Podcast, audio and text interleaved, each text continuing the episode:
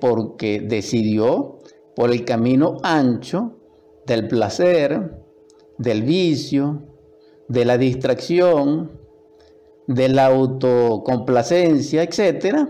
Y no se dedicó a resplandecer en la virtud mayor que produce la juventud. Porque recordemos la palabra juventas. Juventas es también, posteriormente, en la mitología, dijéramos, mm, la, mm, la, secuencia, dijéramos así, para poderme expresar, de, de mm, Aurora y de Eo. Es la misma.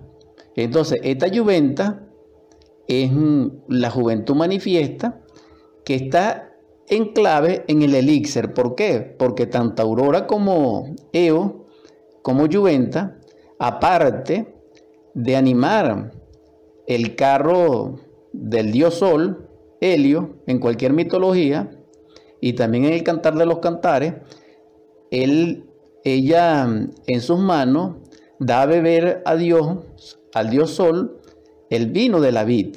Entonces aquí aparece, dijéramos, la uva, la vid. Aquí aparece, dijéramos, el elixir de la larga vida, que es la juventud. Entonces nos encontramos con el Cristo. Porque aquel que sabe, aquel que conoce, compartirá conmigo de que el nacimiento del Cristo se produce en la exaltación de Venus en Pisces y que nos recuerda la aurora y que nos recuerda el lucero de la mañana. Y por eso también está escrito, no sé si en Jeremías o en Isaías cuando se dice, ¿cómo caíste, lucero de la mañana? Refiriéndose a la caída de los divinos Elohines en la aurora de la creación. Entonces la caída tiene que ver con beber el vino o con botar el vino. Entonces esto es algo interesante, porque el Cristo dice que Él es la luz del mundo. Entonces nos relaciona metafóricamente a nivel de exégesis o interpretación o esta hermenéutica de esta mañana sobre la juventud, e, es decir, exponiendo el valor que ella tiene para nosotros desde el punto de vista cristiano, desde el punto de vista gnóstico, desde el punto de vista mm, humanista, desde el punto de vista brahmánico, sufí o como nosotros queramos, lo cierto es que es lo que quiero resaltar. ¿Por qué? Porque al decir el Cristo, yo soy la luz del mundo, Siendo eso verdad, nos relaciona en una metáfora de que la luz del mundo deviene del sol y de los soles. Entonces el Cristo es un sol, porque resplandece sobre nuestra oscuridad, porque ilumina nuestro camino, porque calienta nuestro cuerpo, porque nos proporciona la vida a través de todos los reinos naturales que Él vivifica de instante en instante. Entonces, siendo el sol la prominencia de la vida, ella queda expresa y almacenada en la vid y en el trigo. Por eso es la Santa Eucaristía. Por eso es la transmutación del agua al vino. Entonces el vino nos recuerda a nosotros el éxtasis místico. Nos recuerda a nosotros la beatitud suprema. Nos recuerda a nosotros mm, la embriaguez maravillosa que nos comunica con la luz. Entonces vemos en este caso cómo resplandece la fuerza crística, la fuerza solar, a través de la vid y a través de la luz. Entonces, esto es maravilloso porque la concatenación que existe o la relación intrínseca que existe entre todos estos elementos metafóricos y simbólicos nos llevan a nosotros a la comprensión de que la juventud es la fuerza manifiesta en el periodo aprovechable de nuestra existencia o de nuestro tránsito en esta vida para lograr cristalizar el alma. ¿Por qué? Porque aparece la energía creadora en lo que, en lo que se conoce en sexualidad, por lo menos en el varón, como la tercera capa testicular.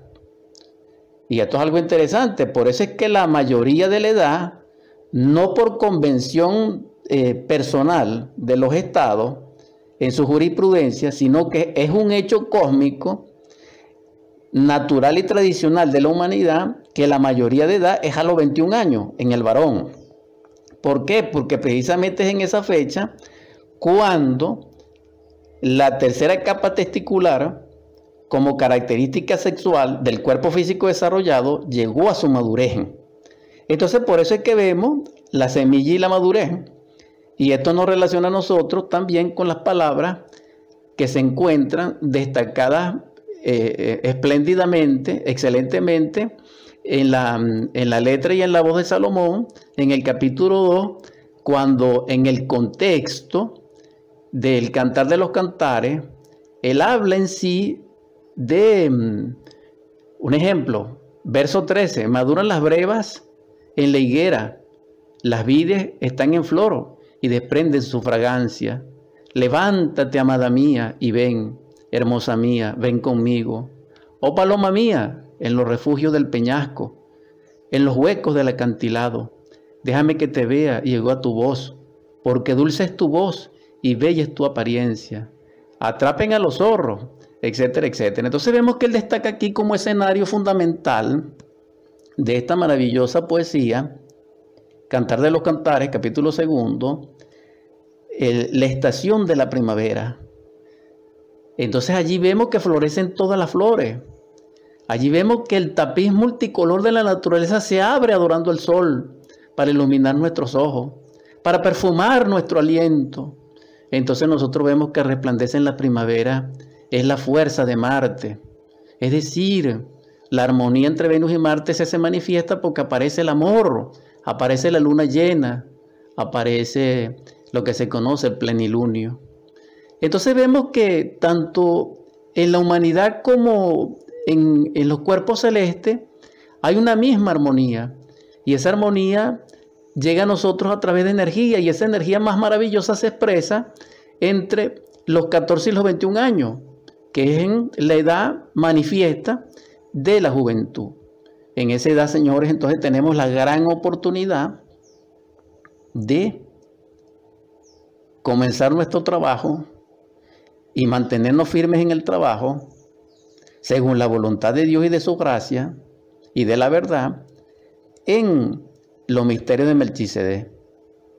Porque la juventud tiene como propósito un don de Dios Recuérdese que siempre la humanidad ha querido la inmortalidad.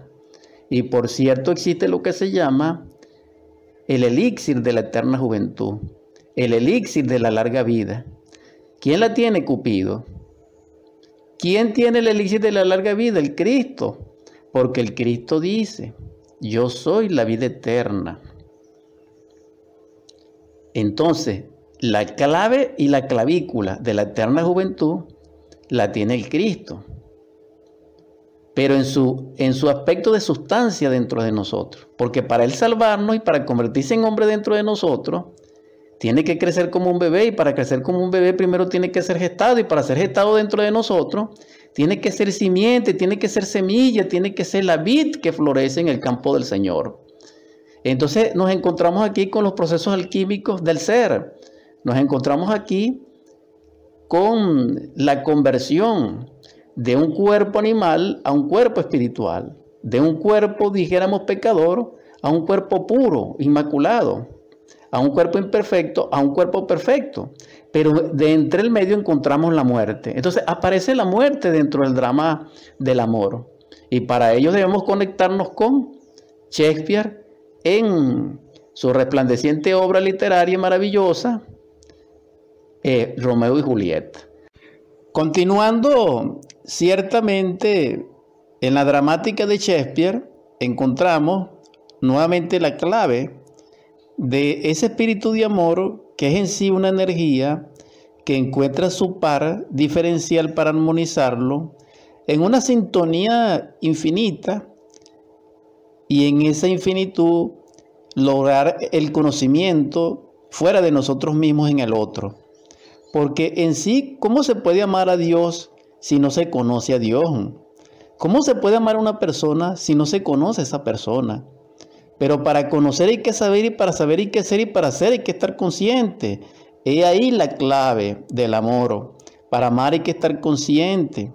Porque el amor es el Cristo mismo. Pero el Cristo mismo en el amor, en, en sus funciones creadoras, envía su Espíritu Santo, que es el espíritu reproductor de todas las especies, para crear en el amor.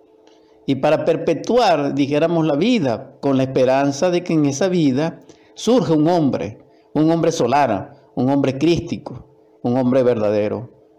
Entonces es maravilloso la clave de Shakespeare aquí porque une toda esta metáfora y los enlaza incluso al ser y no ser. Porque ese es el asunto, repito, una vez más. El asunto no es entre el bien y el mal, no. El asunto no es entre la sabiduría y la ignorancia, no. El asunto es ser o no ser. Después de allí si viene lo otro. Es decir, viene la sabiduría y la ignorancia y deviene el bien y el mal si quisiéramos utilizar esos términos, pues que poco los uso. En todo caso, si comprendemos la clave del amor y de la muerte que nos plantea Shakespeare en Romeo y Julieta, entonces mm, tenemos la clavícula hecha, tenemos la formulación hecha, tenemos la dosificación hecha. Es decir, para cristalizar el alma dentro de nosotros es amando. ¿Por qué no tenemos alma?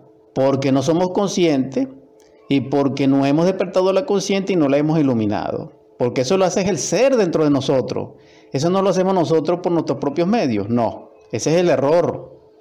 Ahora bien, como estamos hablando de la juventud, la juventud nos va a permitir tener acceso a la energía creadora madura en su función múltiple, ya expresa, ya manifiesta, ya lista y genuina para crear el alma.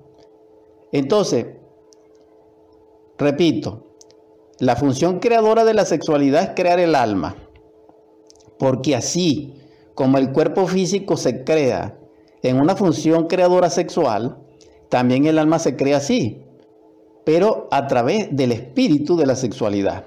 Es decir, en una paralela superior, en una octava superior de energía y de espacio que llamó Pablo el hombre celeste. Entonces, esto es algo maravilloso, porque así es como vamos cristalizando la luz dentro de nosotros y vamos cristalizando al ser dentro de nosotros. Esta es, esta es la posibilidad, esta es la clave de la juventud. ¿Por qué? Porque mm, la juventud no es, mm, dijéramos, mm, eh, un periodo social inevitable donde le damos licencia o rienda suelta a nuestros instintos, al ego que llevamos dentro, porque ¿cuánto puede durar esa juventud? Pues. Entonces, les repito, la juventud como tal es una expresión de energía vivificante, es el espíritu creador manifiesto en todo lo que ha sido y será para que nosotros tengamos la posibilidad de inmediatamente crear dentro de nosotros lo real, el ser, la divinidad dentro de nosotros. Y tendríamos acceso al amor, porque también en ese tiempo aparece Cupido. Nadie puede negar que entre los 14 y 21 años aparece Cupido. Es decir, esa flecha maravillosa que mm, nos lleva al en amor. Ok, si hemos comprendido hasta aquí y, y mm, entendemos también y comprendemos que lo que faltaba era la muerte, que está expresa en el drama de Shakespeare, entonces mm, tenemos la síntesis de la clave. ¿Por qué? Porque solamente la muerte del yo nos lleva al amor.